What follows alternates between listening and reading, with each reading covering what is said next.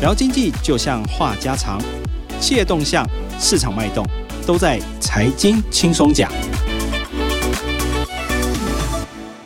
各位听众，大家好，欢迎收听由静好听与静周刊共同制作播出的节目《财经轻松讲》，我是副总编辑曹以斌。呃，今天我们欢迎我们跑地产的记者乔慧来上节目。乔慧，请跟大家打个招呼。大家好，我是乔慧。乔慧，哈，这一次很辛苦哈，跑到。遥远的马来西亚去哈，我们这一次为什么要去马来西亚？赶快跟大家说一下，到底是为了什么事情？嗯，这次就是我们国内的那个信义房屋，他在二零一九年的时候买了一个沙巴外海的环滩岛，就是要跨足观光。然后这次去主要是因为他在去年底又在沙巴的本岛买了一块土地，要盖五星级酒店，跟洲际饭店联手。嗯。那这次主要就是去看他们洲际酒店的一个动工。OK。等于说我们是去现场直击啦。那我们都知道哈，那个信义房屋是国内的房仲龙头嘛。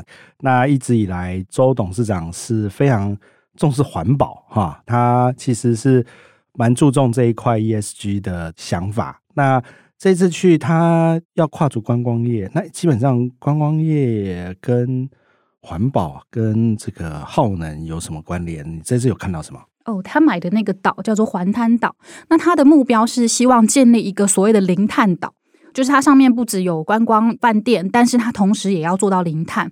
那我们这次去，他就带我们去看了，比如说他先复育环境，比如说他这两年大概复育了快两千只的海龟，然后还有就是透过一些比如说烧木材啊、厨余。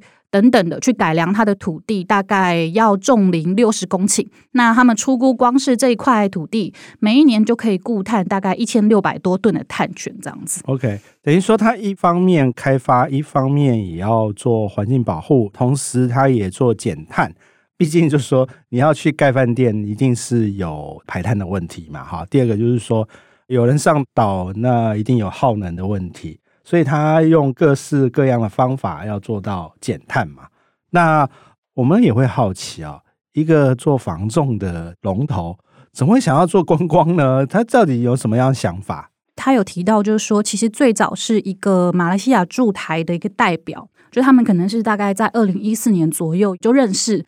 那这个驻台代表他本身就是沙巴人，然后就是非常的跟周先生推荐，就是说他们的家乡非常的漂亮啊，什么之类的。然后因缘机会，就是有一次就看到了这个环滩岛，就是无人岛的部分，那才有了这样的念头去做这样的事情。OK，反正就是有机会去了环滩岛一趟嘛，然后就看了，哎，觉得不错，那他就想要投资。那到底这个投资金额多大？然后。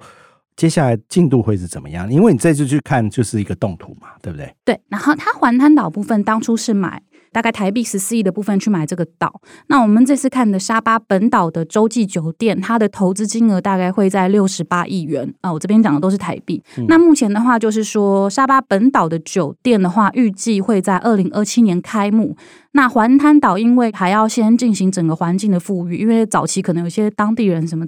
炸珊瑚、炸鱼之类的，所以大概会到二零三零年才开幕这样子。哇，这是一个蛮大也蛮久的一个投资哈。你看现在二零二三嘛，对，二零二七还要四年啊，四年才要开幕，其实还是一个蛮早的哈。那这一次我们也看到，就是说，好像信义房屋也有一些大动作，对不对？不是只有动土这件事，好像它的。接班人也都去现场。对，这次的话就是说，包括周俊吉本人，然后他的太太，还有他，因为他本身有三个儿子嘛，那大儿子、第二个儿子，其实他们这次都有去。那大儿子周根宇，他其实在今年的十月底的时候，他就接任新房屋的董事长，等于说是正式的接班了，等于二代开始接班了。对，那这次次子。扮演什么样的角色？次子他呃，周君浩，他其实就是来主掌这个所谓的观光事业群。那这个观光事业群，他们有提到说，大概近十年的一个计划都会专注在沙巴这一块，就是这两个我们刚刚前面提到非常大的一个投资项目。OK，所以这次周俊吉带着两个儿子去嘛，好像也跟大家聊了一下未来他们两个儿子的分工，或者是他的第三个儿子，他到底有什么样的想法？啊、嗯，其实他老大的话就是现在新一房屋的董事长周根宇，他其实他有提到说，他大概进信义已经十三年的时间了。嗯、那从第一线的房仲，然后到各个单位幕僚或者是数位转型，其实都有做过。嗯、那今年因为周俊吉他本人大概在二零一九年的时候退休嘛，然后就是专业经理人任董事长。嗯、那嗯，董事会三个董事就是周俊吉跟周根宇，然后另外一个专业经理人，他就是因为身体健康的因素就请辞。嗯、那很自然，周俊宇已经退休了，他说那就自然而然交给他的大儿子来接。嗯、然后他也认为他准备了时间已经够长够久了，所以交给他，他其实他是很放心的。所以这个周根宇啊，我们新的周董事长，其实他也是蛮厉害的，对不对？对，他其实今年才四十一岁哦，那他他的小孩其实都是高材生啦，就是周根宇他本身是剑桥物理系跟资讯科学系，嗯、然后还到卡内基，嗯，就是。读了一个所谓的呃娱乐科技所，然后他其实毕业的时候是自己到戏谷创业，嗯，就是做那个手机游戏 APP，其实成绩也还不错，这样子，嗯，那是在妈妈的要求，就妈妈的期盼下回到台湾这样子，也是被妈妈逼回来就对了。对，这边其实可以讲一个小故事，就是说，呃，周先生说他的大儿子非常有自信，嗯，那他们当初小五小六要送到海外当小留学生的时候，嗯，呃，大儿子他其实对于英文可能没有这么热忱。嗯、然后去面试的时候，他只会讲一句英文，嗯、就是 My name is Ken。嗯，然后回来之后就被妈妈沿路一直念，一直念，念到后来，可是大儿子就非常有自信，他觉得我一定会录取。嗯，结果他真的变成那所学校三百多年来第一位亚洲学生。OK，对、哦、对，这算是一个小故事。OK，其实他就是有自信嘛，哈。诶，讲实话啦，有自信的人当起说客哈，或者当业务，其实蛮厉害的哈。所以他回来的第一件事就是当业务，是吧？对，因为信义其实有一个规定啦，就是你当业务半年内一定要转正，嗯，就转正职。那周俊就觉得说，小孩子回到公司一定要从基层做起。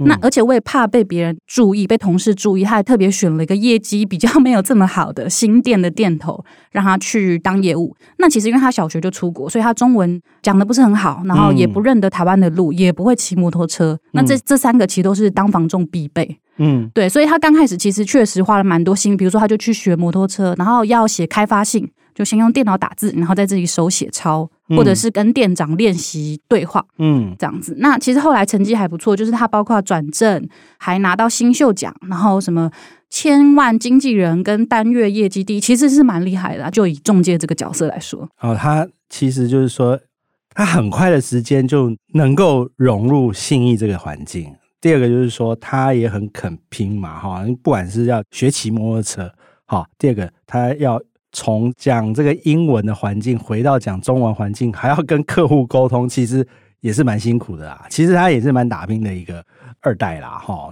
而且他交出来成绩单也给爸爸很有面子嘛，对，能够做到单月销售第一名是，对，全台，哦，那真的是蛮厉害的哈。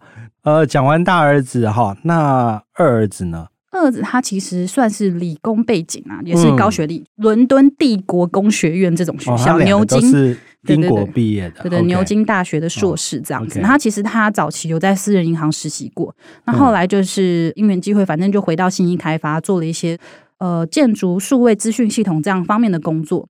可是后来就是因为信义买了环滩岛，但是大概二零一九年买，很快就遇到疫情。嗯，那外派的主管就不愿意去，因为其实那时候疫情是非常严重的时候啦。嗯、他就自己没有人去，那我有参与这个过程，那就我去，所以他就跟奋勇。对对对对，他从那个时候到现在，他大概在那边已经住了两年多。OK，对，OK，住两年多，他一个人去啊？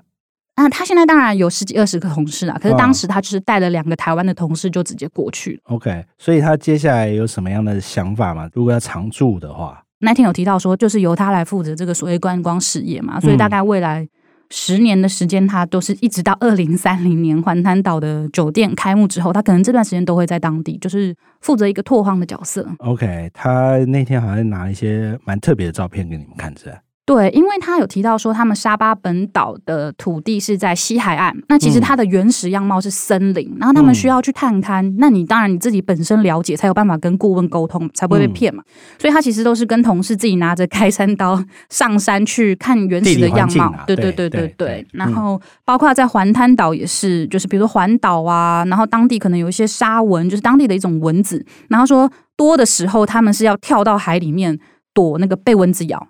然后像这样的行程，每个月大概十几趟，他都是跟同事一起去。OK，所以说那个地方也是非常原始哈啊，有这么多的蚊子，要躲蚊子还要跳到海里去躲蚊子，这也是一绝。然 后一个二代可以愿意跑到这么遥远的地方，而且是这么偏僻的、没有开发的地方，要去帮爸爸拓荒。那他还有一个小儿子，对不对？对，小儿子他叫周均恒，今年二十七岁。然后其实这个是我们在跟周俊怡对话的过程当中，他主动提起来的，因为大家都夸奖他说：“哎、嗯，这两个儿子现在看起来非常的优秀。”他说：“其实我第三个儿子也很优秀，一门三杰啊。”对对对对对，他小儿子现在就是在那个麦肯锡，旧金山的麦肯锡做那个所谓的 ESG 项目。OK，对，目前的状态下，他有提到说，未来就算他。离开了现在的公司，应该还是会琢磨在 ESG 这个项目啊。因为其实信义是非常重视 ESG 的公司啦。那未来如果有可能的话，搞不好他又把 儿子找回来，继续接信义的 ESG 的业务了哈。大家也好奇啊，那周董事长虽然退休了，他现在对于这个三个儿子有什么样的期许？我跟他对谈，他其实看起来就是很放心，因为他觉得都已经做好准备了。对，所以其实就放手让他们去做。那也有提到说，他不会特别跟他们有什么交代，这样子。嗯，就是放手啦。其实讲实话啦，现在很多企业哈交给第二代的时候，很多老爸还是不放心儿子哈，还是会呃，你知道太上皇干政这东西，其实在国内大型企业还是蛮多的哈。看起来周董事长就是。愿意放手让二代去冲刺，那我相信刚才讲到二代其实都蛮努力、蛮优秀的哈，都愿意去帮爸爸开拓江山哈，再继续拓展。不过新人新政嘛，二代的长子接班了，他自己对于信义的未来有没有一些想法？嗯，就是现在新任董事长周根宇周董事长，他其实有提到说，因为他是资讯背景，所以他对于这个所谓数位这个东西，他是非常重视。嗯，所以他们很早就是在收集所谓的数位转型的东西，数位转型。嗯，那他看到，他认为 AI 这个东西会取代大量的工作，那如何避免信义的人才不会被 AI 取代？嗯，所以他们就是说，在这方面，他们就是提早布局数位转型。那其实他有提到一个比较新的东西，就是说未来。微软有一个所谓的空拍系统，那它的中文版引进台湾之后呢，信义会是第一批采用的企业，就是他们要全力的往这个所谓数位转型这个方向去前进，这样子。嗯，就等于说，因为大家都知道，ChatGPT 出来的时候，其实有很多 AI 的这个功能哈，其实会让很多过去从事一些文书或者是一些。能够被电脑取代的这些工作会丧失嘛？哈，当然我们也知道房仲是人的事业啦。哈，你不管是要推荐房子啊，或者是看实物，总是要人带嘛。那不过因为现在这几年来，很多就是说大家上网看屋啊，还有一些直接在网络上都可以鉴别这个房子到底变什么样，这个变化也蛮大的。那我相信在房仲的整个转型的过程中，二代。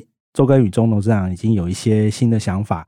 那我听说你接下来要专访他，是吧？对，他接下来会跟我们谈，就是他对于整个信义未来的一些规划跟展望。OK，那我们今天谢谢乔慧来上我们的节目，也希望接下来我们跟周根宇周董事长专访能够再给大家一些新的讯息。好，感谢各位听众的收听，也请持续锁定由静好听与静周刊共同制作播出的节目《财经轻松讲》，我们下次见喽，拜拜。拜拜。